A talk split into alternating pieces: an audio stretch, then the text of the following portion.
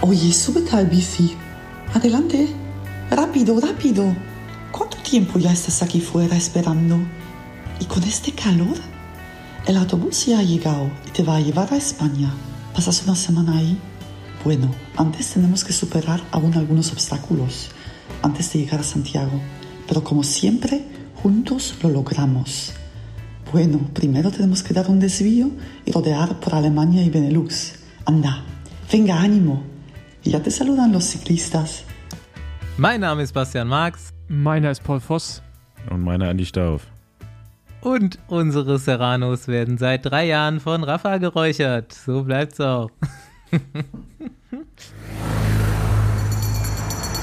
Nächste Runde Trainingrunde, gesponsert von Heute Partner im Besenwagen mal wieder Enduko. Wer sich jetzt wundert, was das heißen soll, es ist ganz einfach der Endurance Coach. Das Ganze ist eine digitale KI und dein Coach, wenn du Ausdauersportlerin oder Ausdauersportler bist. Das Ganze geht ganz einfach. Du gibst deine Wettkämpfe oder Ziele in die App ein, verbindest das Ganze mit deinem Garmin oder Strava. Brauchst du auch nicht, also wenn du das nicht hast, geht es auch einfach nur mit der App. Und verrätst der App, wann du Zeit zum Trainieren hast, beziehungsweise wann nicht. Und dann geht's ab. Der smarte Algorithmus passt dann dein Training jedes Mal, wenn es neuen Inputs gibt, neu auf dich an. Also die Leistung, die du gerade erbringen kannst, wird wieder für die Berechnung deiner nächsten zukünftigen Trainingseinheit optimiert. Einige von euch kennen Enduko ja bereits. Wir hatten Enduko schon mal im Podcast. Das ist auch schon eine ganze Weile her. Und seitdem hat sich einiges getan. Das Feedback, was ihr gegeben habt und was ihr auch regelmäßig gebt, wird immer beherzigt und verarbeitet. Es gibt nämlich ein neues Design mittlerweile, die Algorithmik wurde überarbeitet, der Preis wurde angepasst und Laufen gibt's als weitere Sportart. Wer also jetzt gezielt, individuell und modern trainieren will, geht am besten direkt auf enduko.app slash Besenwagen oder in den App Store bzw. Play Store eurer Wahl und sucht dort nach Enduko. E-N-D-U-C-O. Den Insta-Kanal von Enduko verlinken wir euch natürlich nochmal in den Show Notes.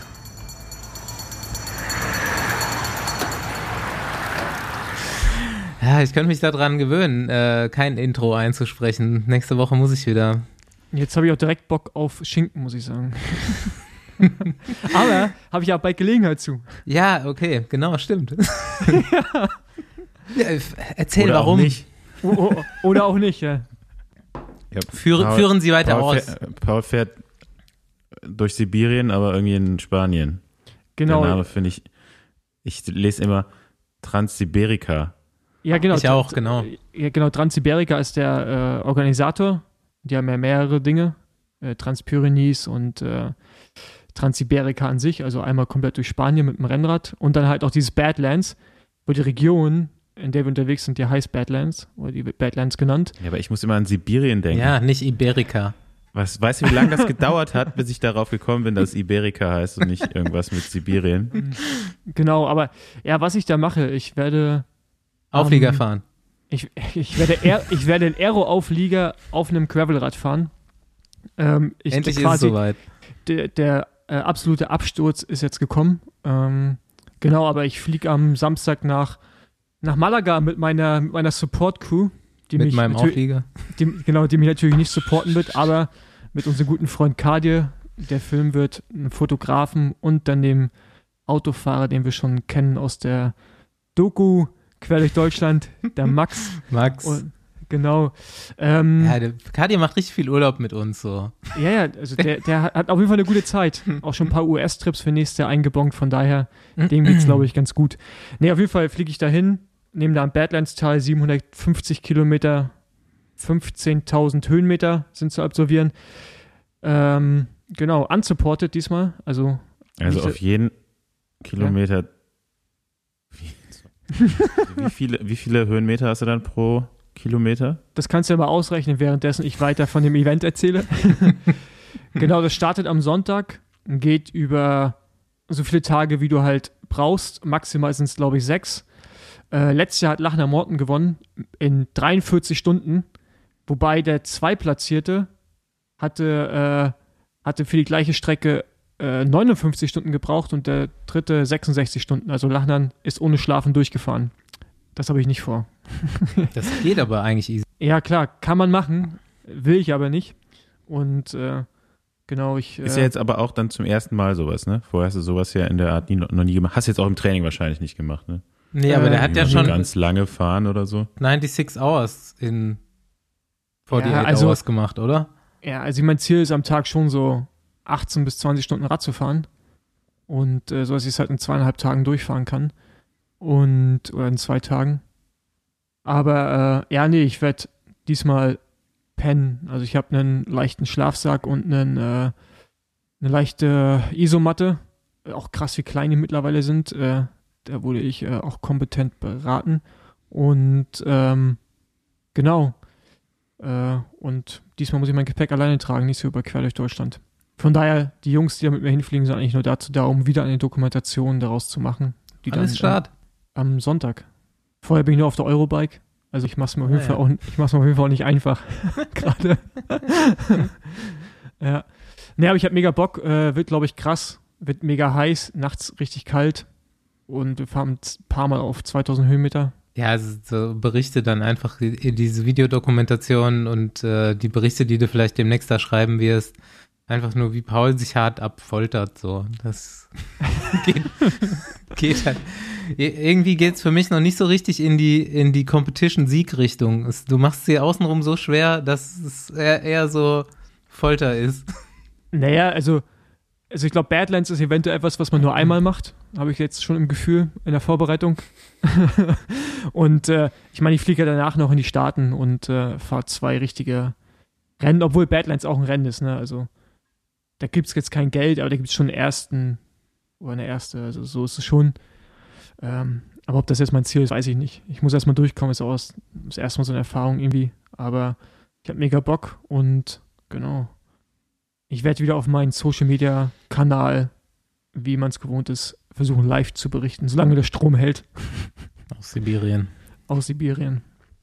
Mal sehen, ob wir Leute verwirrt haben jetzt damit. Schon. Sehr, sehr wahrscheinlich, ja. Ey Jungs, wisst ihr, wer alles jetzt gerade bei diesem Badlands so mitfährt? Kennt ihr Alistair Brownlee? Also Triathlon. Klar. Ja, der fährt auch mit. Der hat äh, Olympia gewonnen, oder? Nee, oder sein Bruder? Hat, nee, das Einer hat, von Norwe beiden. Hat, hat ein Norweger gewonnen, aber wahrscheinlich. Nee, das ist von vor vier Jahren oder in London Nee. oder so. Also, das kann sein, ja. Auf jeden Fall, der fährt auch bei Badlands mit. Habe ich gerade festgestellt. Ein Triathlet. Ja. Und äh, auch noch, Läuft er dann den Rest oder was? kann gut sein, Der, dass läu- der läuft die letzten 50. Kann gut sein, dass er im Laufen sogar schneller ist als einige beim Radfahren. Vielleicht inklu sogar inklusive mir, aber wird äh, anscheinend interessant bei Badlands. Das scheint, äh, das scheint ein Rennen zu werden. Vielleicht brauche ich meinen Schlafsack doch nicht. Kann ich Gewicht sparen. Kannst du wieder umtauschen danach. Ja, ähm, was gibt's Neues bei mir? Ich bin irgendwie ein paar Mal erschrocken die letzten zwei Wochen. Ähm, und ich glaube, lang dauert's nicht mehr, dann werde ich überfahren. Ich hatte ja, wer schon länger Besenwagen hört, mein Freund Thorsten ist ja mal äh, überfahren worden, letztes Jahr. Und zwar von jemandem, der ihm einfach auf der Hauptstraße entgegenkam und dann links durch ihn durch abbog. Und genau das ist mir jetzt dreimal hintereinander in zwei Wochen passiert. Dass Leute, als ich kam, abbiegen wollten, durch mich durch und es erst im letzten Moment, da wo ich dann auch geschrien habe, gemerkt haben, dass da jemand ist. Dreimal einfach. Einmal war es ein Bus. Es ist unfassbar. Also, nicht nur, dass es irgendwie immer mehr Autos werden, es ist auch die Aufmerksamkeit sinkt drastisch und äh, Zu welcher ist Tageszeit bist du gefahren? Es war eigentlich immer auf dem Heimweg von der Arbeit, also so also eher abends. am Abend. Ne? Was hast du Also- dann so? Hast du dann so sichtbare Sachen, Klamotten? Ja, es war oder? auf jeden Fall immer hell. Es war immer Tag. Es ist ja noch Sommer, auch wenn man es nicht vermutet in Deutschland. Hm. Hm. Klar, ich habe kein, ich habe kein Neonzeug an. So, ich habe schon irgendwie schwarze Klamotten, vielleicht mal eine Weste oder so, aber Also Es ist auf jeden jetzt Fall hier so ein Tag. neues Trikot, Trikot bestellt. ich habe es ein bisschen dunkler eigentlich erwartet, aber ich habe jetzt hier auch so ein neues orangenes Trikot. Ähm, ich glaube, damit, ich, damit bin ich kaum zu übersehen, oder? Was, was glaubst du? ja, aber da habe ich keinen Bock drauf. Ich habe keinen Bock, mich im, am Ey, du hast ein helllichten, orangenes Fahrrad. am helllichten Tag, nee, habe ich doch nicht mehr, noch irgendwie anders anzuziehen, als ich gerne wollen würde. Außerdem, ja, die können gar nicht, die können nicht gerade ausgeguckt haben. Ah ja. Wie, du hast kein oranges Fahrrad mehr. Ich habe jetzt so ein elfenbeinfarbenes Standard. Ach, stimmt. Champagner. Die Farbe heißt Elfenbein. Du lebst auch Bei im. Elfenbeinturm, von daher passt das Ja, wobei schon gut. manchmal so ein bisschen sichtbarere Klamotten schon Sinn machen, ne? Habe ich auch schon in letzter Zeit mal drüber nachgedacht. Ja, ey, ich habe einen weißen Helm, weiße Schuhe. Ja, nee, das. das ich habe ja von Outside, mein, mein langes Trikot ist ja so ein, auch so ein, so, ein Orange. Ist jetzt nicht so knallig wie, wie Andi, der aussieht wie von der Müllabfuhr, aber. Wie Euskartell. Ja, oder, oder Müllabfuhr. Also ich meine, wenn du einfach morgens deine Brötchen gehst mit Unterhose und dem Ding an, Ja, ich meine, der Style ist ja auch schon wieder in so, ne? Müllabfuhr-Trikot, Balenciaga drauf. Ja. Passt auch. ist in Berlin natürlich jetzt schon wieder seit zwei Jahren nicht mehr in, ja, ist aber, schon in out, klar. aber in Köln ist es jetzt angekommen. Da- und Düsseldorf, Düsseldorf dann noch braucht sogar noch zwei Wochen. Ich äh, drück mir die Daumen auf jeden Fall, dass ich überlebe. Ja, wäre hätte- schon gut. Ich hätte Denk- Bock auf jeden Fall weiterhin so durchzukommen wie bisher. Er denkt immer dran, wir machen einen Podcast zusammen, ne? Ja, stimmt. Ihr braucht Komm einfach, komm einfach wieder auf die andere Rheinseite. Da kannst du halt 100 Mhm. Kilometer fahren und hast nur Feldwege. Da fahren keine Autos. Ja, ja. Alright, ähm, fangen wir an, die Korken knallen zu lassen. Wir haben deutschen Meister im Besenwagen. Kurzer Lagebericht zur deutschen Kriteriumsmeisterschaft. Der Besenwagen hat das Ding abgeschlossen. Bruder, ich melde mich live von der Strecke. Daniel und ich sind ja hier beide heute die DM gefahren. Wir waren ähm, beide mit Favoriten, weil wir haben jeweils einen Vorlauf gewonnen gehabt. Und im wahrsten Sinne des Wortes ist Daniel ins Trikot geflogen. Dominik, der halt eine enorme Standgas hat, optimal für Kriterien dieser Art auf eine 800 Meter Runde, ähm, hat das Tempo halt extrem hochgehalten, jede Attacke mitgegangen, das Grundtempo hochgehalten und noch die Sprints angefahren. Also das war fast wie Autopilot fahren.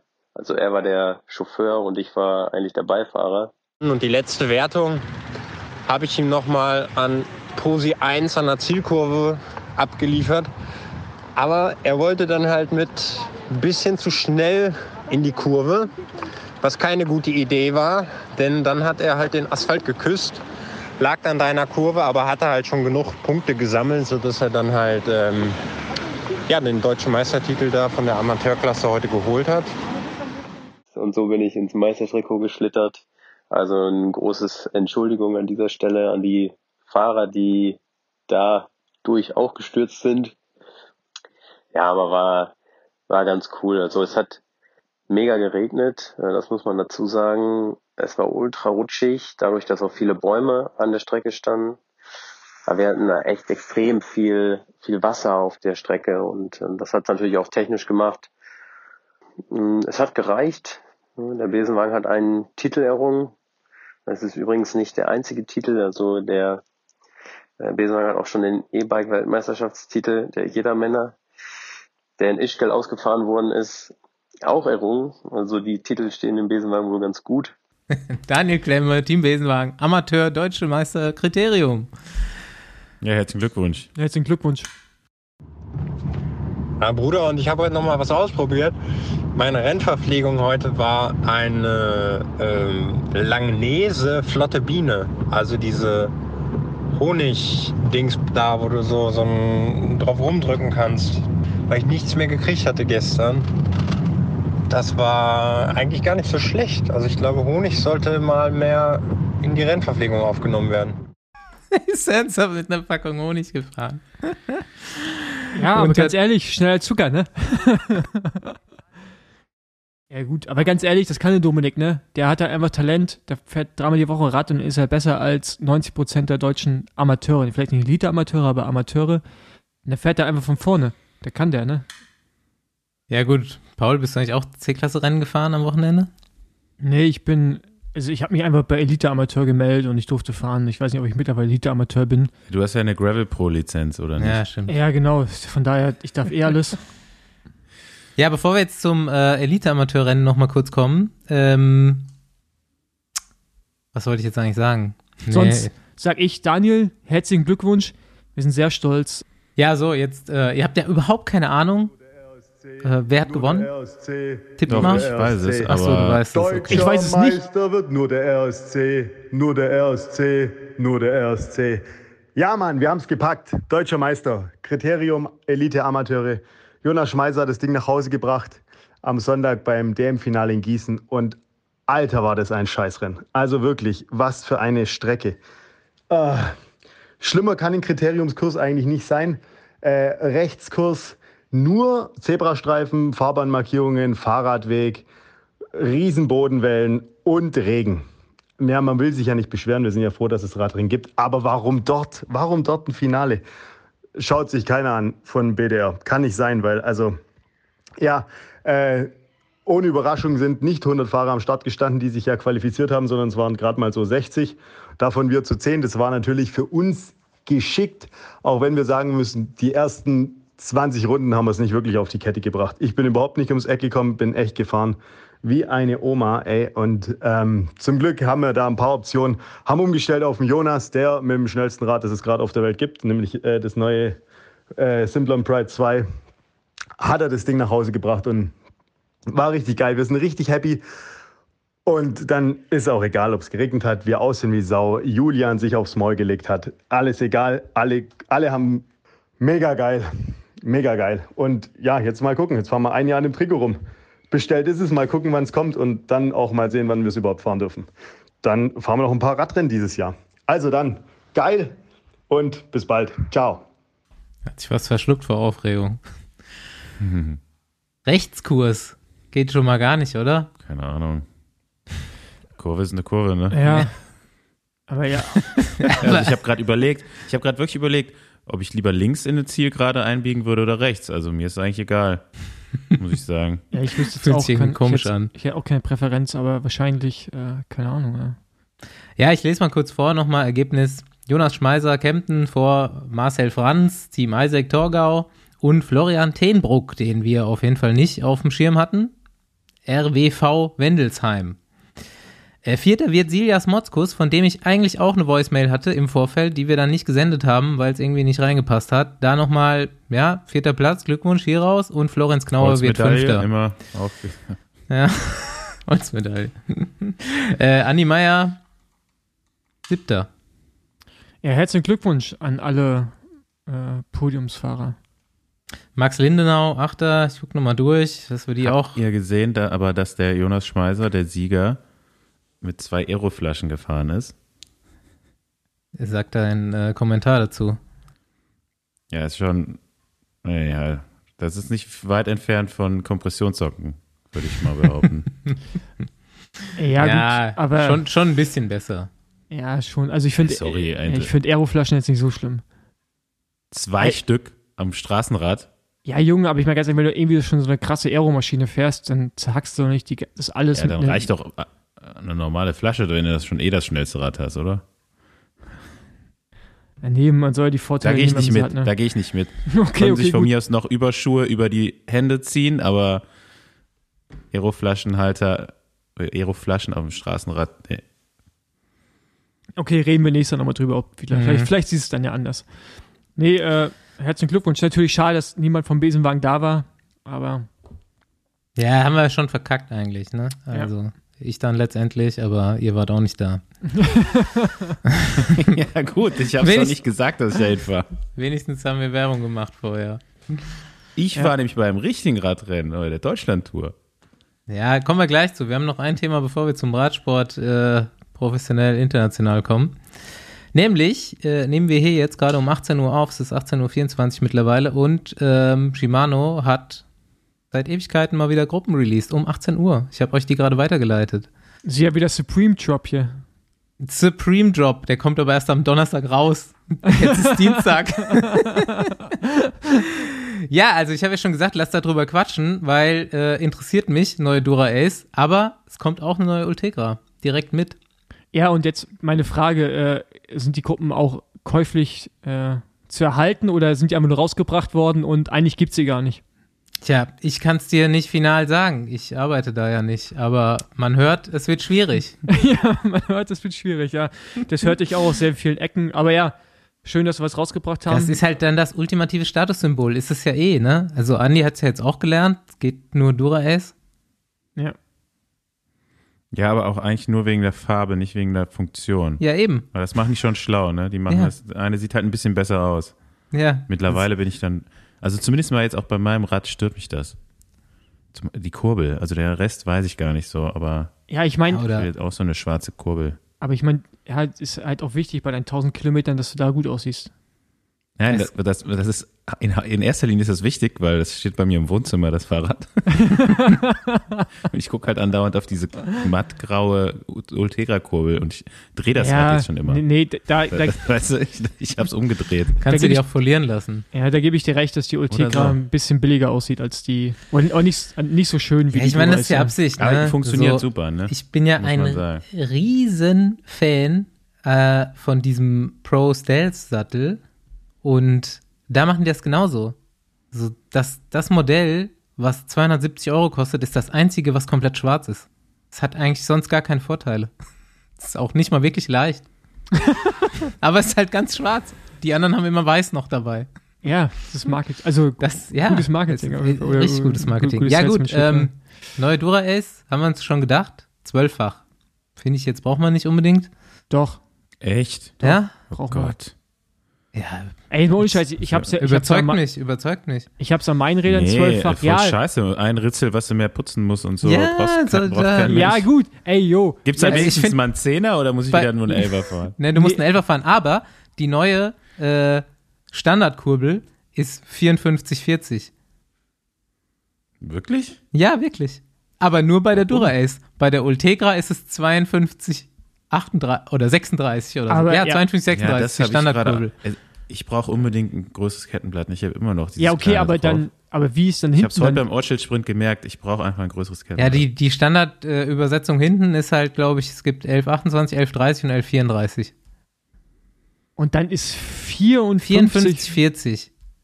Okay, interessant. ja, die ist ultra lang. Du hast ja die Schaltung mal gesehen. Die sieht ultra lang aus. Der Käfig, ne? Also, Da wäre vielleicht ein Rechtskurs nicht mehr so gut jetzt mit einer so, so lang. Da, er hat unten noch so kleine Rädchen an der Seite, falls du so aufsetzt. Ja, was, was? Ja, das wäre doch auch meine Übersetzung. Also Shimano, ich kann euch meine Adresse schicken. 54, 34 bitte. Super, immer nur Großblatt, ne? ja, meine Adresse habt ihr schon. Ja. also soll ich jetzt nicht von zwölffach überzeugen, oder? Ja, du kannst versuchen, du musst uns ja beide überzeugen. Ich fand bei 10 war genug. Nee, ich habe das erste Mal, ich fahre ja momentan noch äh, SRAM und es ist das erste Mal, dass ich, wenn es schneller, also bei Intervallen, so alles, was über 40 km/h ist, also 68 km/h, ist das erste Mal, dass ich beim Schalten das Gefühl habe, ich habe immer den richtigen Gang. Also es ist halt, ja, gut, da also kommen, nein, wir, kommen wir zwei halt seltener hin. nein, so. aber jetzt mal, Da habe ich ja eine andere Theorie Aber- zu. aber- Aber, das kann ja dann eigentlich bei dir nicht sein. Aber, aber jetzt mal Beispiel, ist halt, ich fahre 50, 36, glaube ich, oder 34 vorne und hinten halt 10 bis 33. Und ich habe halt, egal in welche Richtung, habe ich mega Range. Das ist voll geil. Weil 50, 10 ist mehr als 54, 11, was ich vorher hatte bei Shimano. Und ich habe mit, ich habe mit 36, äh, glaube genau 36, 33 habe ich mehr, als ich vorher mit 39, ähm, Auf deinem Straßenrad? ja genau. ich, rechn, ich rechne das nochmal durch, aber ich glaube 54, 11 Aber- ist mehr als Nee, 50, ist 10. nicht mehr. Wofür brauchst du, Ist nicht wofür mehr. brauchst du 36, 33? Ich rechne Ja, das nicht also- aus, ich gebe also das bin- an die Hörer. Also ich bin schon genug Straßen gefahren. Also es gibt so Apps übrigens, die das auch machen. Ich hab, bin jetzt schon dieses Jahr genug Straßen gefahren. Bei, allein bei dem äh, Belgian Ruffle Ride brauchte ich das. ja, okay. Das Wie- ist ja ein Gravel. Nee, es, Gedöns. auf, auf der Straße war es so steil. Da bist du im kleinsten Gang gefahren. Ja, ja. Ey, weißt wie, Ja, gut, über, hast du ja auch nicht gewonnen. ja, genau. Das ist richtig. Aber, also, wenn ihr sagen wir zwölffach, gibt ja halt schon die Möglichkeit, ne, dass du halt ein viel, viel größeres Range hast. Und gerade unten die unteren Gänge finde ich halt mega geil, wenn du einfach so eine einzelne Abstufung hast. Und das finde ich bis jetzt, das finde ich bei Swarm mega geil. Also es, äh, ich finde es gut, dass die Dura Ace auf 54 geht, weil ich bin auch immer 54 gefahren. Hab mir mal Ja, sieht halt auch einfach viel besser aus. ja, mal klar, wieder. gro großes Blatt, ja. Äh, Als ob, da siehst du einen Unterschied. Ja, 54 das sieht besser aus du. als 50. Ja, das äh, als 50 ja auf jeden Ja, ja. Fall. Ja. ja, was jetzt nicht so gut aussieht, finde ich, ist hier äh, auf diesem Sheet dieser Shift da vorne. Muss ich mir noch in echt angucken, kann ich mir noch nicht vorstellen auf diesem komischen Computer, computeranimierten Ding. Ein bisschen aus wie der von SRAM, ne? so fett oben drauf mit Und der, der hat so eine grüne Lampe da vorne dran, oder? Ja. Ja, gut, da wirst Also du da blinkt scheinbar was. Ja, du brauchst ja eine Kontrollenleicht, das ist ja wireless ab einem bestimmten Punkt. Ja, Vorsicht, ist nicht ganz so wireless wie SRAM. Genau. Ja, genau, aber bis zu einem gewissen Aber Punkt ist es. Cockpit halt. ist wireless, genau. Also Vorsicht, Cockpit zu Schaltwerk und zu Umwerfer geht mit Bluetooth und aber Akku ist weiterhin in der Sattelstütze oder wo du es dann halt auch immer hinbaust. glaub, und da, von da gehen Kabel zu den beiden anderen. Genau.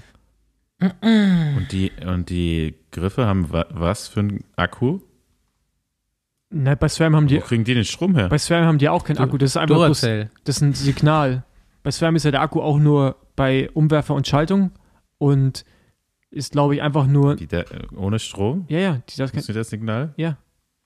Also ich habe noch nie meine SRAM-Hebel aufgeladen. Also ich war in Physik nicht so gut. Ja. Okay, Paul, ich- äh, guck nochmal nach, ob du den jetzt vielleicht aufladen musst, bevor du da die 750 Kilometer durch Spanien fährst. Ja, nee, also. Ja, okay, das ist was ganz Neues. Das habe ich noch nicht gehört, dass da vorne nicht auch noch irgendwo ein Akku dran ist. Aber das Geile ist, unser, unser guter Redakteur, der Fabian, der hat direkt mal in die Gruppe geschrieben, dass die alte Dura Ace anscheinend leichter ist als die neue. Ja, Okay. Ja, Das weil das Blatt halt auch größer ist. genau. Aber das können wir jetzt nicht bestätigen, das hat er gerade nur schockiert in die Gruppe geschrieben. Aber äh, ich glaube, ja, Gewicht ist ja irgendwie eh out, ne? ich, ja, ich glaube, da reden ja wir vom sagen. Grammbereich. Ja, genau, seitdem wir Diskräder alle fahren, ist es eh Ist scheißegal. out. Also, Leichtbau ist out. ja. Alle?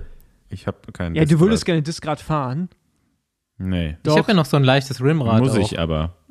Ja. Wohl irgendwann mal, weil es nichts anderes mehr gibt. Aber ich finde immer noch nicht, dass ich ein Diskrad brauche. Weil ich bin Mhm. immer noch keins gefahren, wo das nicht schleift. Ey, ich fahre jeden Tag eins, was nicht schleift. Und mehrere davon. Die schleifen alle. Nein, die schleifen nicht. Was, äh, was die sag ich schon? Andi. Das ist Quatsch. Gut, ähm, gehen wir Ja, zum gut. Radsport. Lass mir das. äh, das war auch absolut keine Werbung hier. Vielleicht Nee. glaubt man es nicht, aber Also, äh, bei Basti kriegt morgen Keiner eine neue wird- Gruppe. ja, Pa- Paul, aber Paul sagt, Basti, aber Paul auch sagt Basti. auch, er, er fährt noch SRAM. genau. Oder vielleicht auch weiter. Oder noch. Wer weiß. Wir werden Nee, sehen. äh, ohne Scheiß, ich finde es selbst interessant. Also, keine Ahnung, das kommt ja immer nur alle paar Jahre und äh, dann muss man sich das erstmal wieder schön gucken und dann ist es wieder mega geil und naja. Ja, äh, zwölffach, wo nehmen die den Platz dann? Nur noch eine dünnere Kette oder Ja, machst genau. du einfach Die, dann? die Kette wird dünner, ja. Was ich nicht wusste, die hatten ja bei der XTR oft schon zwölffach. wie, musst du, die- wie oft musst du die dann wechseln? Also jetzt, ich kann ja nur von. das finde ich mittlerweile ein bisschen übertrieben, ne? Alle 2000 Kilometer circa sollst du eine Kette wechseln. Ja gut, dann sagen wir Willst jetzt du, dass die, ich dir die beantworte auf deine Frage oder nicht? Ich, Ich überlege gerade noch laut. nee, aber d- dann überlege leise, weil sonst äh, hören die ZuhörerInnen einfach nur, wie du überlegst die ganze Zeit. Also, äh, ich kann es ja sagen, ich bin ja sowohl beides, ich bin beides gefahren in letzter Zeit. Also, Shimano, die Kette hat länger gehalten, ja, aber es liegt, glaube ich, wirklich daran, dass es elffach ist und Swam musst du öfters wechseln. Weil dann irgendwann, wenn die Kette, habe ich zumindest die Erfahrung, wenn die Kette ein bisschen ausgeleiert ist quasi, dann ist die Schaltperformance wirklich nicht mehr so gut. Dann raschelt das mal auf einigen Gängen. Aber das liegt halt daran, weil es schmal ist. Wird, glaube ich, Shimano wird das gleiche Problem auch haben, dass du die eher wechseln musst, weil die einfach schmaler Ja, ist. und jetzt kommen die Nerds und sagen dir, wenn du die Kette entfettest und komplett Mach wachst, ich. Mach ich. äh, dann gibt's keinen Verschleiß mehr, weil der ich ja Verschleiß tritt nur über die äh, Dreckreste Ja, auf, die fahren sich aber nicht, Öl reinsetzen. Die fahren aber, die fahren aber auch nur bei schönem Wetter und nicht im Regen. Also ich meine, das ist ja nicht praktikabel. Ich mach's für Rennen, mache ich das ja selbst auch und pflege die Kette ja echt im Vergleich zu dir sowieso. Ja, Was du, ich passiert kann- eigentlich, wenn die Kette nicht mehr, also meinst du, die reißt irgendwann? Nee, oder? Glaube ich nicht, aber dies Nee, aber die wird halt so lang, dass sie dir das runterfällt dann. Kettenblatt und äh, die Kassette auch wegfräst. Ja, ich hatte mal so eine lange Kette, dann ist Also die ist dann ich habe jetzt vom ungefähr 10.000 Kilometer drauf, immer dreckig und mit Öl. ja, Ja, also ist bei, bei mir war das Kettenblatt mal so runter dann irgendwann, dass wenn ich angetreten bin, die Kette einfach abgesprungen ist vom Kettenblatt, Ja, genau, weil die Zähne schon so abgefräst waren. Ja. Genau, das passiert dann halt relativ schnell. Einmal Okay, Das- dann, das musst, ist dann bist du noch mehr als 10.000 Kilometer mit derselben Kette Ja, gefahren. oder ich bin härter angetreten. das bezweifle ich. Ja, kommt Ich darauf auch. an, in, in was für Umständen du es fährst. Du fährst ja eher bei guten Wände, Andi, ne? Also selbst wenn sie dreckig ist, fährst du Nee. ja eher. Ja, okay. Andi fährt nur im ich fahr, Regen. Ich fahre ich fahr immer, wenn ich muss. Dann ist eigentlich auch egal, was, was für ein Wetter ist. Ja, wie auch immer. Also normalerweise, wenn du die Kette regelmäßig wechselst, ähm, so Intervall hatte ich immer von zwei bis zweieinhalb, auch bei Ich Shimano. liebe einfach unsere Technik-Threads hier. Die sind einfach die informativsten und besten, recherchiertesten. Ja, ich, ich muss ja, äh, gerade muss ich ja fahren. Ich bin jetzt sogar schon, ich bin wirklich jetzt schon zweimal im Regen gefahren. Weil Rolle ist ja auch keine Option. Und ich fahre ja ab, ab, ab Dienstag fahre ich ja durch die Alpen. Und deswegen habe ich nochmal gefragt, jetzt wegen der Kette, ob ich nicht vielleicht vorher nochmal wechseln sollte. Ja, gut, das ist ja immer Aber- das beste Gefühl, ne? Neue Kette. Das Ja. ist schon das Beste, was du machen kannst, so. Ich glaube, ich lasse alles so. Ne, never run, change a running system. Ne? Ja, ist ein Argument. Also Paul, zu deiner Info, ne, ich fahre 36, 28 Übersetzung. Ja, da würdest du, da wo ich zum Teil fahre, einfach nicht mehr hochkommen, außer du fährst schneller. Dann geht's natürlich. Ey, Ja. am Ende, wenn der Gang nicht reicht, einfach schneller fahren. Genau. Ja, also, also ganz ehrlich, du kommst fast überall auf dem großen Blatt hoch, zumindest wo es asphaltiert ist. Da, da widerspreche ich aber ganz stark. Da- ich auch. Basti, das ist Quatsch. Gut, äh, wollen wir wieder seriös werden? Ja, was heißt seriös? Jetzt äh, sprechen wir mal über Radsport, über den wir nur zu erzählen haben und den wir nicht selber gemacht haben. Ähm, ja, ihr könnt mir jetzt die Deutschlandtour erzählen und ich erzähle euch die Vuelta. Weiß ich nicht, ob der Paul was zur Deutschlandtour sagen kann. Na, ich habe es ein bisschen geschaut. Ähm, Ja, Andi, du bist ja jetzt hier der aber du, Experte. du warst da, genau. Paul, Paul macht die Bene Benelux-Tour. Ich mach, genau, ich mache Benelux-Tour, die keiner von uns verfolgt. Doch, klar. Okay, dann macht Andi die Benelux-Tour. Und, und die Deutschland-Tour. Ich bin der Ja. Spanien-Beauftragte. Okay. Ja, Deutschlandtour. Ähm, jetzt seit der Wiederbelebung vor ein paar Jahren die dritte Austragung. Ähm, Ging von Stralsund, da war ich vorher noch nie, äh, nach Nürnberg. Klingt irgendwie so nordisch-exotisch, Stralsund. Es klingt so Ja, richtig auch- nach Das ist meine, Ich glaub, das. Urlaub an der See. Ist meine Ja, es ist in der Nähe von Rostock tatsächlich. Und ähm, ich habe das Meer aber nur einmal kurz gesehen. Ähm, weil man eigentlich danach direkt südlich, in, in südliche Richtung gefahren ist. Man ist durch Rostock durchgefahren und ähm, ja, dann eigentlich immer durch in immer weiter Richtung Süden. Konstant, aber es hat auch konstant geregnet dabei. Also, das war ein bisschen schade, weil es waren unfassbar viele Zuschauer, also für die Wetterverhältnisse, ähm, besonders natürlich immer in der, im Zielort. Und ähm, ja, war mal wieder ein gutes Radrennen auch. Äh, Deutschland-Tour wurde auch in den letzten beiden Austragungen schon immer sehr aggressiv gefahren von den Fahrern. Ist immer im Ende so ein Zielkurs eigentlich im Etappenort und äh, immer actionreiches Radrennen. So von daher zum Zuschauen ähm, ganz cool. Und man würde sich wünschen, dass die nochmal einen nächsten Schritt machen kann und vielleicht dann ja mal auf fünf Tage erweitert wird oder eben eine Woche. Ähm, das wäre wünschenswert. Ich weiß nicht, wie da es aktuell aussieht mit Sponsoren und so weiter. Ich glaube, es gibt immer noch keinen Namenssponsor. Es hieß immer noch Deutschland Tour. Deine Tour. Die haben das ja, Vorsicht, ich gucke immer Radsport auf Englisch. Also ich habe kein Geld gegeben, also ich- meine ist nicht. Ich gucke ja äh, Vuelta wirklich ausgiebig und auf Englisch und da waren dann immer mal so Berichte von der Deutschland-Tour und dann haben die englischen Moderatoren halt immer so, das ist die deine Tour. Oder so, dann, man, manche haben Deutschland-Tour gesagt, irgendwie so auf Englisch, aber die meisten haben deine Tour gesagt. Das, das war ein bisschen seltsam. Ja, und ähm, ich würde mal sagen, beim Heimrennen haben die Jungs von Bora sich nicht das Butter vom Brot, nicht die Butter vom Brot nehmen lassen. Ähm, Nils Pullet holt sich das Ding, nachdem er, ich glaube, bei der ersten Austragung war er schon Zweiter im GC und äh, dieses Jahr holt einen Gesamtsieg vor seinem Teamkollegen Pascal Ackermann. Ähm, bis zum letzten Tag war auch Phil Bauhaus noch vorne in der Gesamtwertung. Der hat dann aber eben den letzten Tag ausgelassen, ist äh, schon zur Benelux-Rundfahrt gereist, die eben ja in der Kategorie höher anzuordnen ist. Ist ein World Tour Rennen, dementsprechend wichtiger für das Team, ähm, für das er fährt. Und da musste er ähm, das Rennen vorzeitig beenden. Und ähm, in der Gesamtwertung war dann Alexander Christoph noch Dritter. Dylan Toyns war Vierter und Marcel Meisen wird noch Neunter in der Gesamtwertung und Jonas Koch Zehnter. Also Zwölfter dann Steimle. Was mit Huppertz? Dann, Der ist rausgefallen am letzten dann Tag. äh, Tom Lindner von P&S Metalltechnik. Ganz junger Kerl. Ich glaube, der ist jetzt im zweiten Jahr, ja, zweites Jahr bei den Männern und dabei und äh, wird starker 14. Ja, in der das, Gesamtwertung. das ist wirklich stark, ja. Hollmann, Rutsch und Degenkolb wird noch 20. Also 1, 2, 3, 4, 5, 6, 7, 8, 9, 10 Mann unter den ersten 20. 10 deutsche Fahrer unter den ersten 20 bei der Deutschlandtour. Kann man mal machen, ne? Ja, da wird es bei der Spanien-Rundfahrt schwieriger. Sag ich, erzähle ich euch gleich. Ja, sehr gut. Okay. Deutschland Tour Ich weiß abgearbeitet. nicht, habt ihr noch Fragen? habt ihr noch Fragen zur, zur Deutschlandtour? Ja, ich wie kann war- einen guten Fischbrötchen-Tipp Wie war die Stimmung geben. so? Wie war die Resonanz? Ja, es war gute Stimmung eigentlich. An den Wie, Zielrunden wie war war's, immer, wie gesagt, wie viel bei los. Lotto Kernhaus? Ähm, ich glaube, die sind jetzt auch so insgesamt, kann man sagen, ihre beste Deutschland-Tour bisher gefahren. Ähm, also die Tendenz ist auf jeden Fall, oder Fazit positiv. Äh, bis zum letzten Tag lag Josche Huppertz auch noch auf Platz 7 der Gesamtwertung. Hatte dann eben aber am vierten Tag im Regen äh, auf einer sehr schweren Strecke, muss man sagen, in der fränkischen Schweiz. Da war ich vorher auch noch nie. Da war ich schon, hab, da, Ähm. das ist übrigens das, was ich gesagt habe, was so Da war mega ich auf schön ist. Schulausflug. So mega schön, aber also auch ganz schön steile Berge. Ja, also genau. Es wäre jetzt auch, ich wäre da nicht so gerne ein Radrennen gefahren, sagen wir mal so.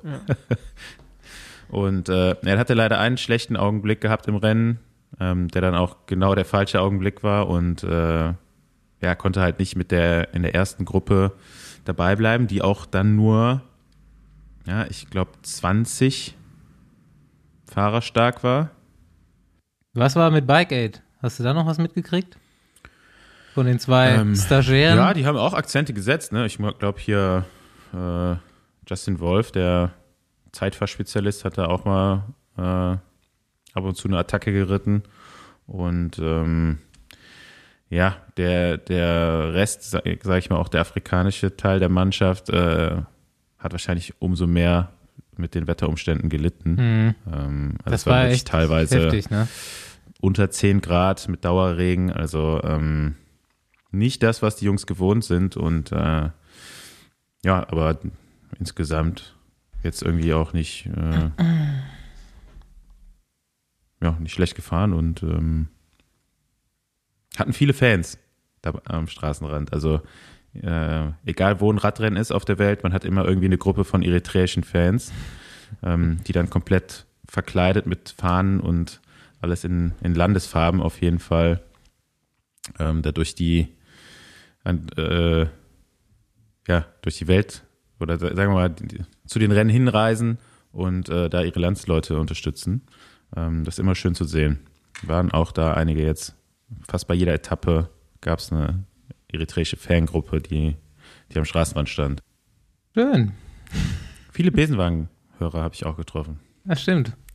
Hast du auch in die Gruppe geschrieben. Ja, Ja. Ja, also wäre auf jeden Fall, ich würde mir das auch wünschen, dass das mal so eine richtige einwöchige wird. Und vielleicht ein bisschen eine höhere Kategorie. An was hängt das? So UCI-technisch, dass das in der Kategorie steigt? Ja, aber ich glaube, die Ja, wollen das die wollen das, glaube ich, gerade noch gar nicht. So, ja, gerade noch nicht, aber so Ja. jetzt mal grundsätzlich. erstmal, ich glaube, erstmal muss das Budget da sein, überhaupt so eine, die Rundfahrt noch zu vergrößern. Ich Und glaube, das wäre der erste Punkt. ich glaube, du musst normalerweise auch so und so viele UCI-Radrennen im Land haben, also auch in den niedrigeren Kategorien, um dann World Tour zu machen. Aber gibt es auch Länder, Okay. gibt's da, glaube ich, auch Länder, wo man das, das umgehen kann. Aber Ja, es gibt ja immerhin schon zwei World Tour Rennen in Deutschland. ja, aber du musst äh, in der unteren Kategorie müssen, glaube ich, auch welche sein. Also ich weiß nicht, so war das früher mal. Aber ich meine, Hamburg ist ja jetzt auch schon seit Jahren immer World Tour Rennen und Frankfurt ja auch, vielleicht gilt das ja nicht, aber ich glaube für neue Rennen, so war es früher mal, dass du da halt auf jeden Fall auch ein Rennprogramm innerhalb des Ist Landes ja auch kein- benötigst. ja. Ist ja auch kein neues Rennen. Gab es ja schon, was hab, 1911 gab es die erste Deutschlandtour. Wusstet ihr das? Ich nicht. Elf. Vor dem Ersten Weltkrieg. Da war ich auch ein bisschen überrascht. Dann gab es ja, immer wieder so Unterbrechungen auf jeden Fall. Ähm, aber 1911 sind die schon mit dem, Fahrrad quer durch Deutschland gefahren, Paul. Ja. Über 100 Jahre vor dir. Aber gut, gehen wir, äh, aber eigentlich nee. Lass uns bei Deutschland-Tour kurz bleiben, oder? Wir haben ja eine ZuhörerInnen äh, Frage bekommen heute. Ach ja. Ach ja, genau, da war ja was. Und zwar hat uns, warte mal, ich rufe mal kurz die Mail auf.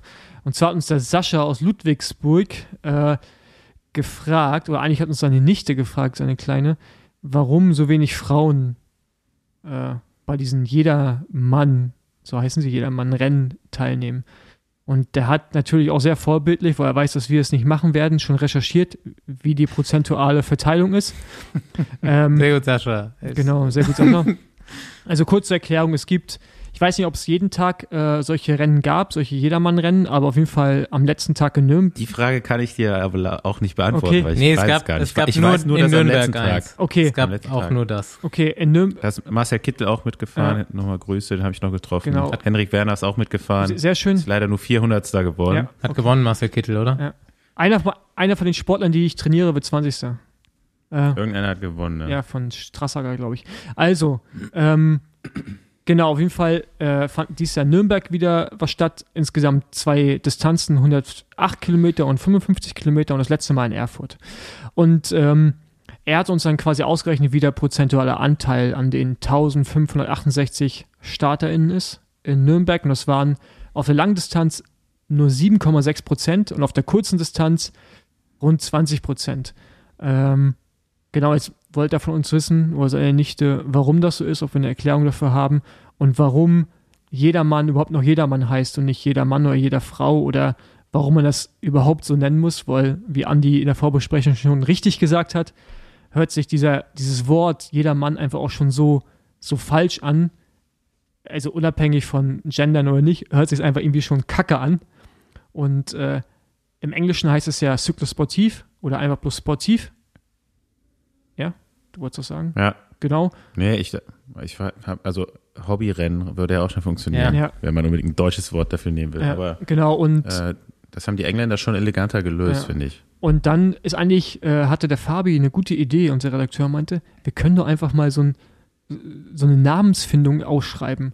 Also, liebe ZuhörerInnen, findet man eine neue Namensgebung, wie man Jedermann-Rennen umbenennen kann.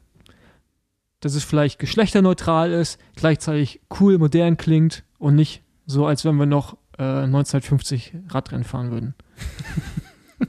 genau. Schreibt uns. Schreibt Und uns. zu der, zu der Frage vielleicht, man weiß ja, dass Frauen generell schlauer sind und 150 Kilometer bei strömendem Regen Radrennen 108. fahren.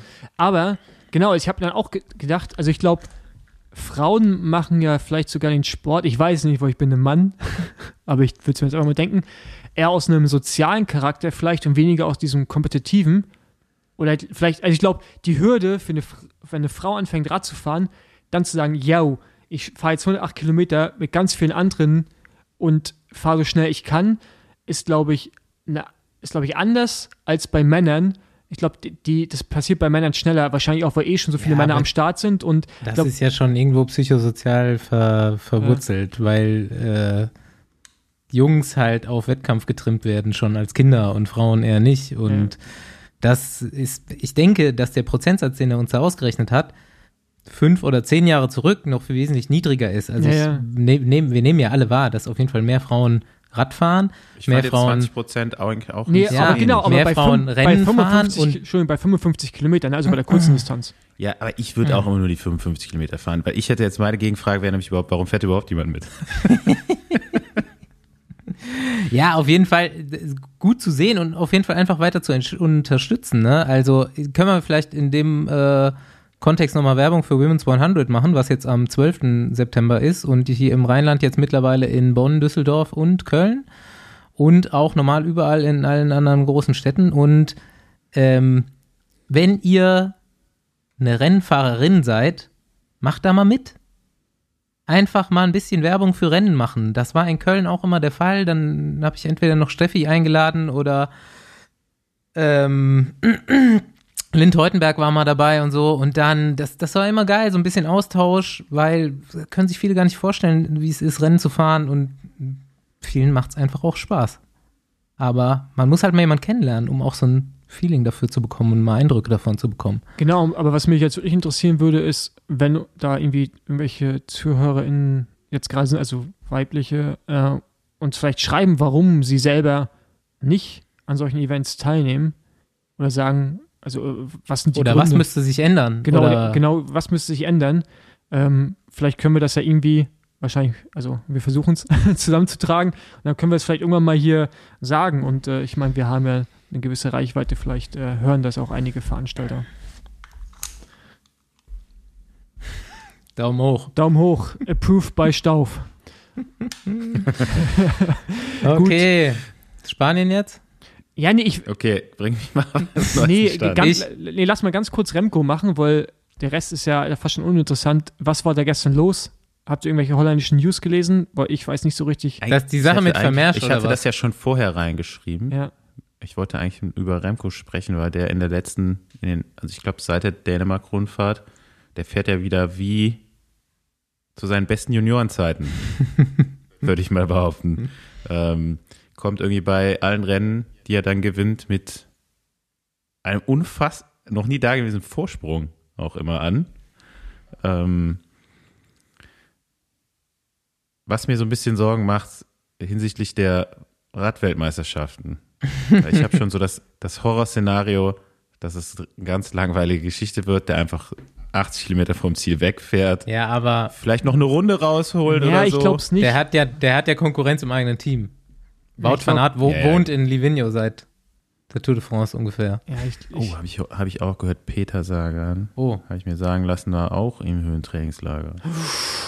Ja, also deswegen hoffe ich eigentlich, dass ein wirklich spannendes Rennen wird, aber ich kenne jetzt den Kurs, äh, der da gefahren wird in Löwen in Belgien und äh, so wie das Remco eigentlich bei so Ziel- oder bei so Rundkursen einfach auch macht, ähm, der fährt die einfach technisch überragend, habe ich beobachtet.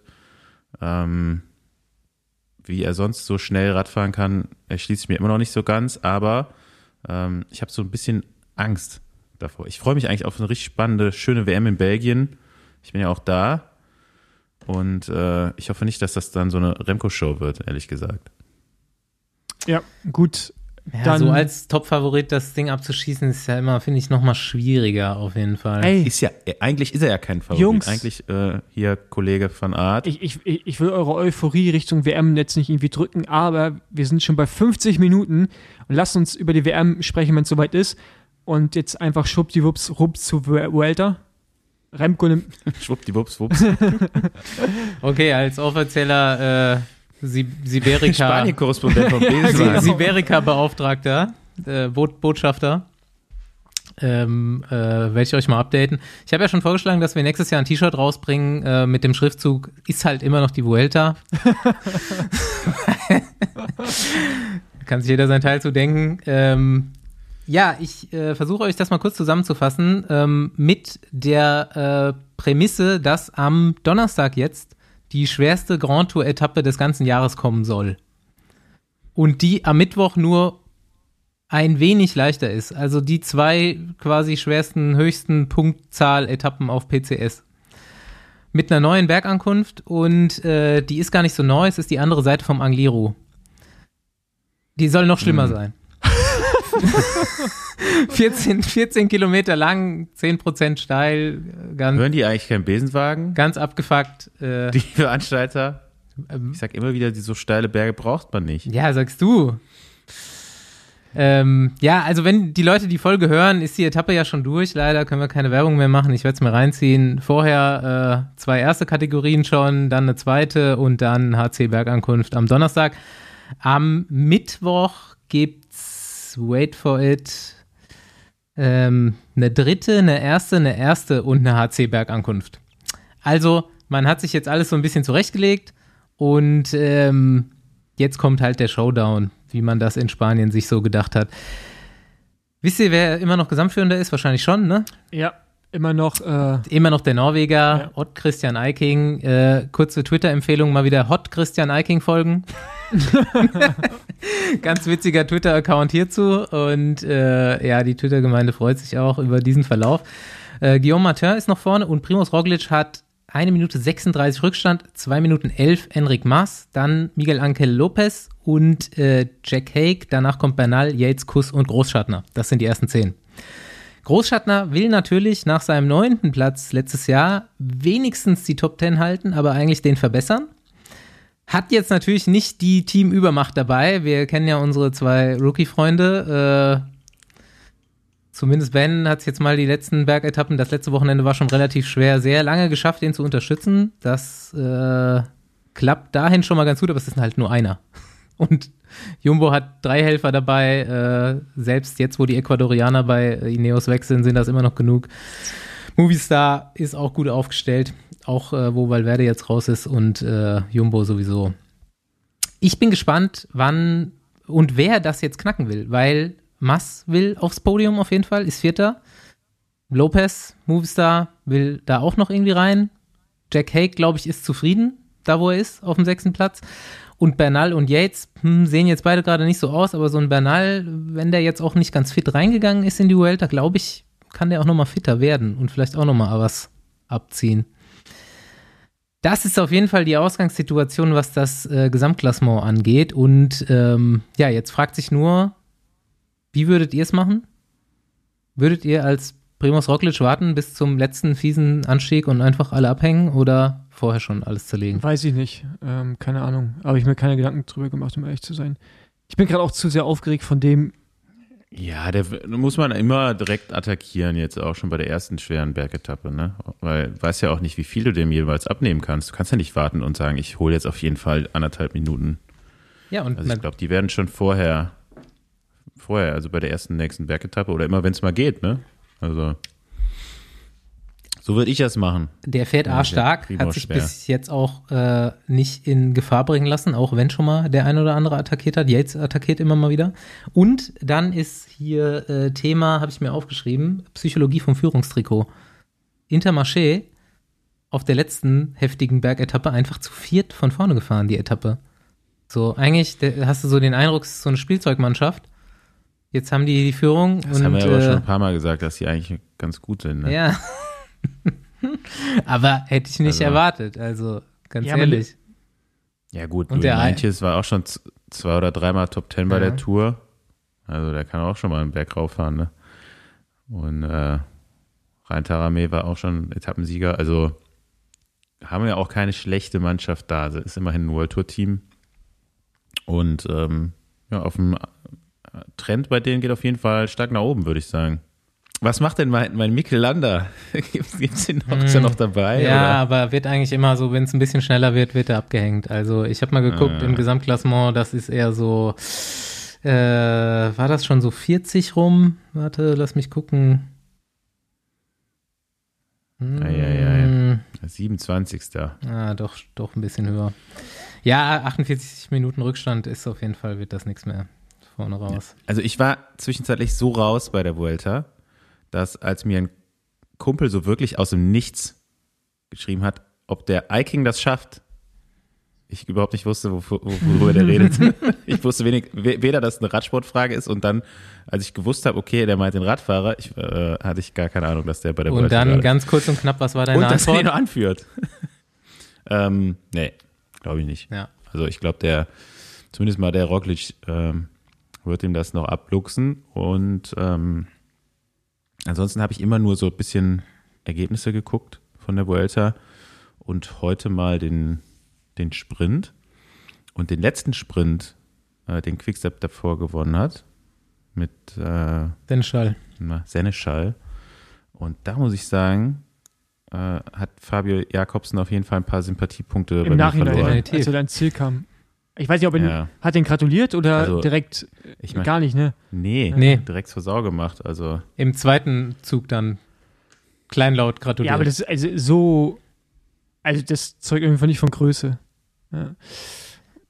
Nee, aber das ist halt für mich echt so eine Sprintermentalität. Ja, ne? Also, die sind ja alle so ganz cool vorne rum, aber die wenigsten sind Ja. dann auch so wirklich abgeklärt cool. Schon so ein bisschen Ja, genau, also jetzt, ähm, ohne, ich meine, schlimm, was mit ihm passiert ist, aber das war schon ein richtiger Arschloch-Move. Ich meine, dein Teamkollege gewinnt da und du hast auch irgendwie schon zwei Etappen gewonnen. Und der die müssen auch relativ gute genau, Freunde immer, sein. immer ne? aufopfert, genau. Und von Seneschall sagt Ja. er dann, redet danach ja auch weiterhin nur Gutes, ne? Also nach der Aktion Mhm. ja auch in der Pressekonferenz und so. Also für mich ein krasser Rennfahrer, also auf einer persönlichen Ebene. Wir müssen äh, wie immer mal wieder kurz erklären, was So. überhaupt passiert ist. Sonst versteht Habt keiner, worüber alle wir gerade geguckt? reden. Quickstep, Wie Quickstep haben die alle fährt, keine Voice geguckt oder was? Quickstep fährt einen Sprint an, sind ein paar Ecken am Schluss, wie nicht selten beim Sprint. Und Fabio Jakobsen, weiß nicht, ob er Nee. die Kurve nicht so richtig gekriegt hat. Auf jeden Fall kann er die Pace vom Sprintzug nicht mehr halten. Der, ne? der ist Also auf der Kante Schwäche. weggebrochen. Das war, äh, Ja. Stüber erhöht das Tempo, ich glaube, auf den letzten drei Kilometern, letzten dreieinhalb, fährt dann irgendwann so schnell, dass hinten eigentlich nur noch, genau, waren nur noch drei Quickstepper. Ich weiß nicht, wer noch am Hinterrad. Dann war Bernal, nee, Pitcock, Bernal und ich glaube dahinter Jakobsen, oder Jakobsen hing dazwischen. Und der konnte das Loch auch nicht richtig schließen zu seinem Zug. Und ich glaube, nur noch Bernal konnte hinspringen mit Hilfe von Pitcock. Irgendwie so in die Richtung.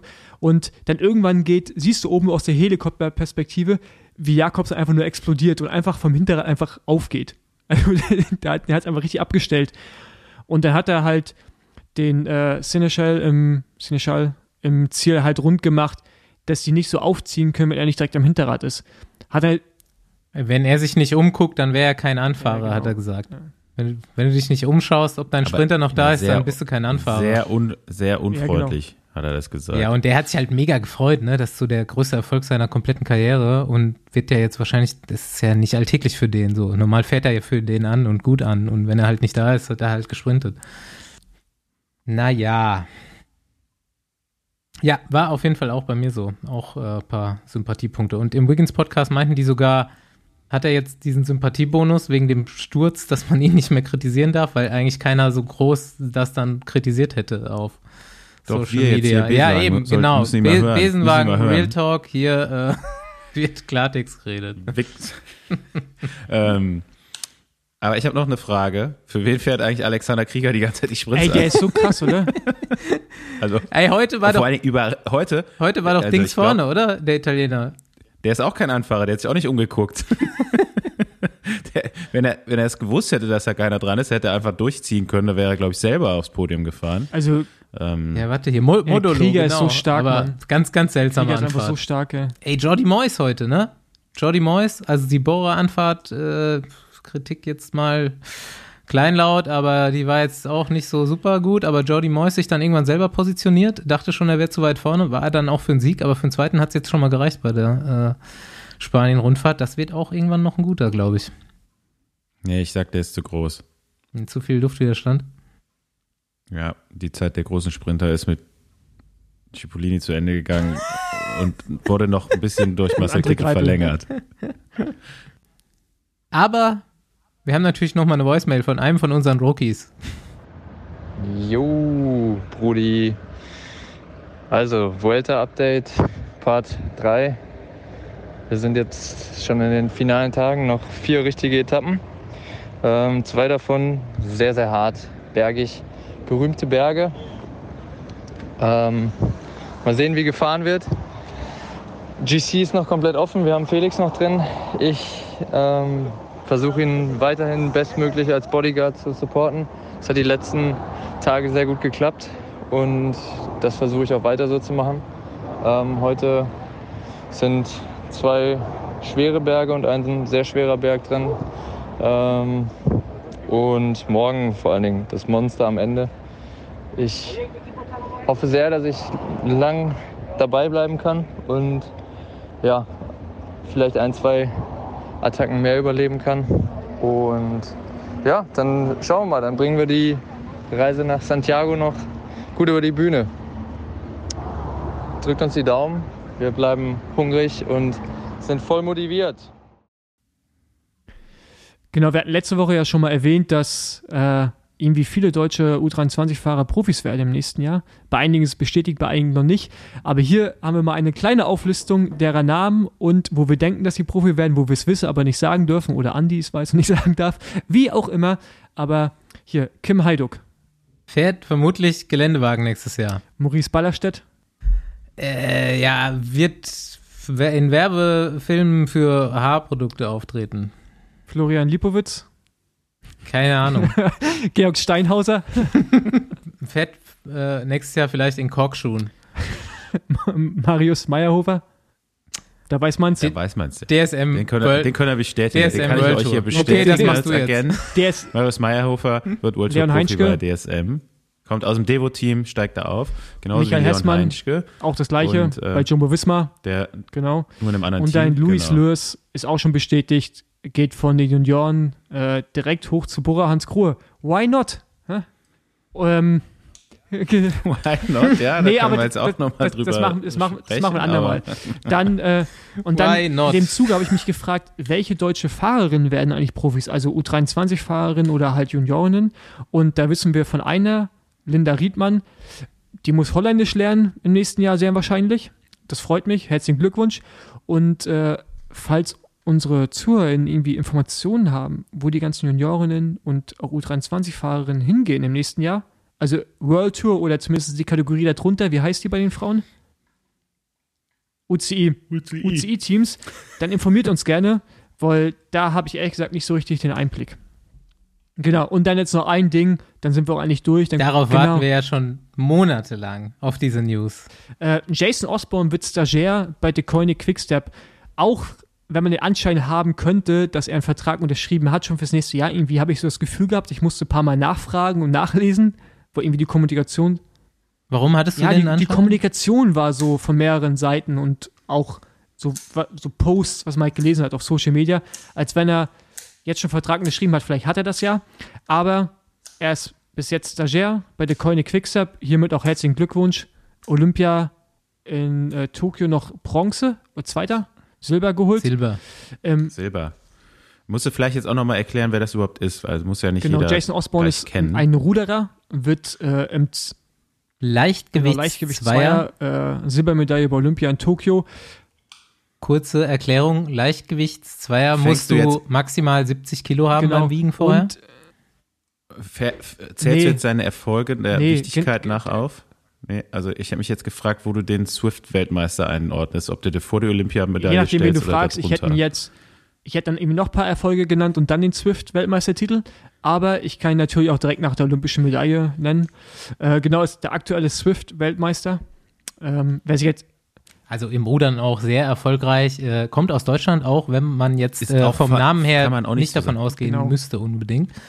Kann man, kann man nicht äh, sagen, Swift-Weltmeister. Nee, Der ist UCI Okay. E-Sport-Weltmeister. alright, E-Sport- sorry, Weltmeister. E-Sport-Weltmeister. Jungs, ich hätte gerne eure Meinung dazu.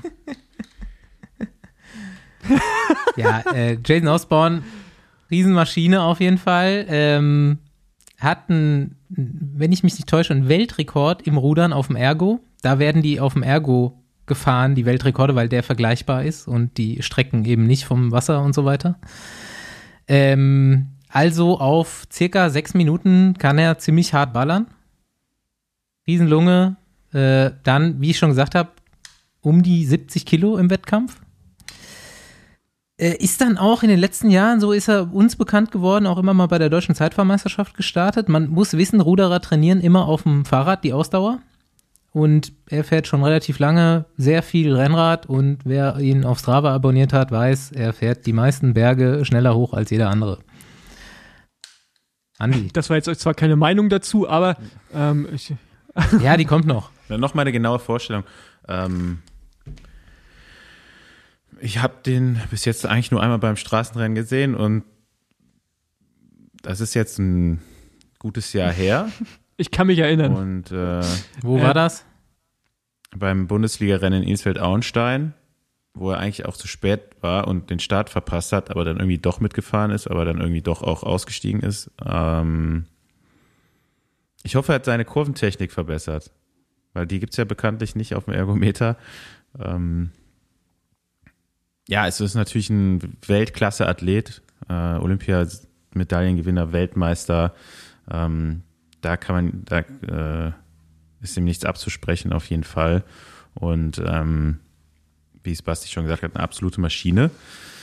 Aber ist eben auch noch nie wirklich Radrennen gefahren und jetzt gleich so den Einstieg in die World Tour, beziehungsweise das kann man ja auch nicht sagen, weil als Stagiaire darfst du gar nicht bei den World Tour Rennen fahren, sondern kannst nur UCI-kategorisierte Rennen fahren. Also er wird da ja auch, Auch bei den Ein kleinsten, Punkt oder nur zwei bei Punkte? den kleinsten Rennen, die das Team De Koenig äh, bestreitet, wird er da wahrscheinlich zum Einsatz kommen.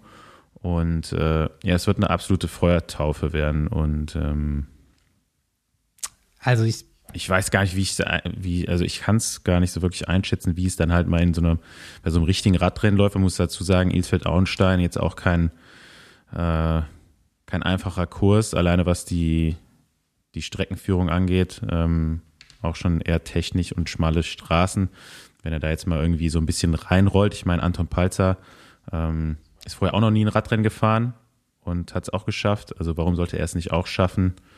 Und äh, ja, ich würde mir auf jeden Fall gerne das erste Rennen von ihm angucken, weil mich das sehr interessiert. Ich und hab auch schon äh, gesagt, hoffentlich- hoffe, dass es im Fernsehen Genau, übertragen hoffentlich wird. wird das übertragen. Aktuell bei GCN wird ja auch viel aus Belgien von den kleineren Rennen übertragen.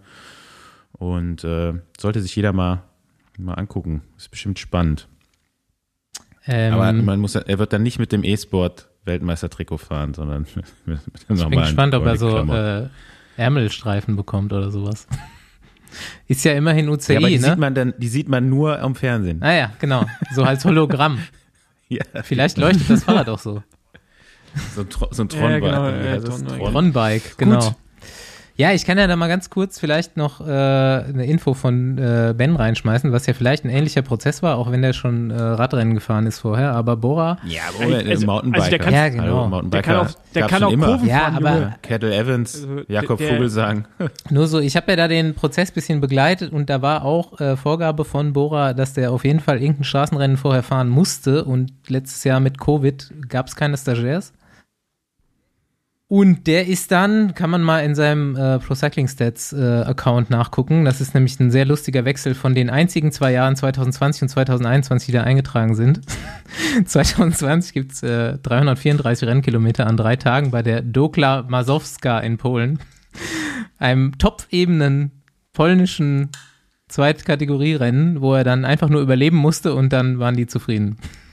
Ja, aber das äh, war schon ein guter Move, sag ich mal so. Wenn du bei dem Rennen halt irgendwie überlebst, dann kannst du halt schon irgendwie in einem, in einem Feld fahren. Genau. So, dann wird es danach eigentlich nur noch einfacher. Genau so war das auch. Hat sich auch auf der ersten Etappe damals abgemault, aber ist dann in der Kolonne wieder reingefahren schnell und hatte das dann auch gelernt. Und der Rest lief, glaube ich, ganz gut. Ja, wir sind gespannt. Ich hoffe auch wirklich, dass das übertragen wird. Hast du eine Prediction, wo die den hinschicken? Äh, ich kenne den Rennkalender jetzt nicht auswendig, den Deconic fahren wird, aber es gibt ja einige von diesen 1.1er Rennen ähm, jetzt in den Benelux-Ländern Ende des Jahres. Und ähm, ich schätze mal da. Ich weiß nicht, was die noch so an Rundfahrten haben, aber da jetzt bald auch schon die WM vor der Tür steht und glaube ich nicht, dass die da noch irgendwas groß parallel fahren. Also ich weiß nicht, was jetzt sonst noch so. Es gibt noch, ah, es gibt noch die italienischen Eintagesrennen jetzt im Stimmt, September. genau. Die sind ja auch ein bisschen aber das ist halt, das ist halt krass auf jeden Fall, weil das ist ja, so Belgien ist ja auch der Effort, also das kannst du ja auch noch mehr steuern zum Teil, ne? Aber, aber, Ita ja, aber da ist ja Feldfahren aber 3000 ja, Italien in auch, Belgien, oder? Ja, ganz ehrlich, Italien, da musst du auch Messer einpacken. Also es ist halt auch nicht geil. Ja, also da sehe ich ja bei ihm auch Qualitäten. Bei Messer einpacken. Gut, wir werden sehen. Lass das Thema nicht weiter ausweiten, weil wir werden, glaube ich, noch oft genug drüber sprechen, ob es erfolgreich ist oder nicht. Viel Glück auf diesem Wege und äh, interessantes Projekt von De Koenig und ja, wir werden es verfolgen. Und Specialized.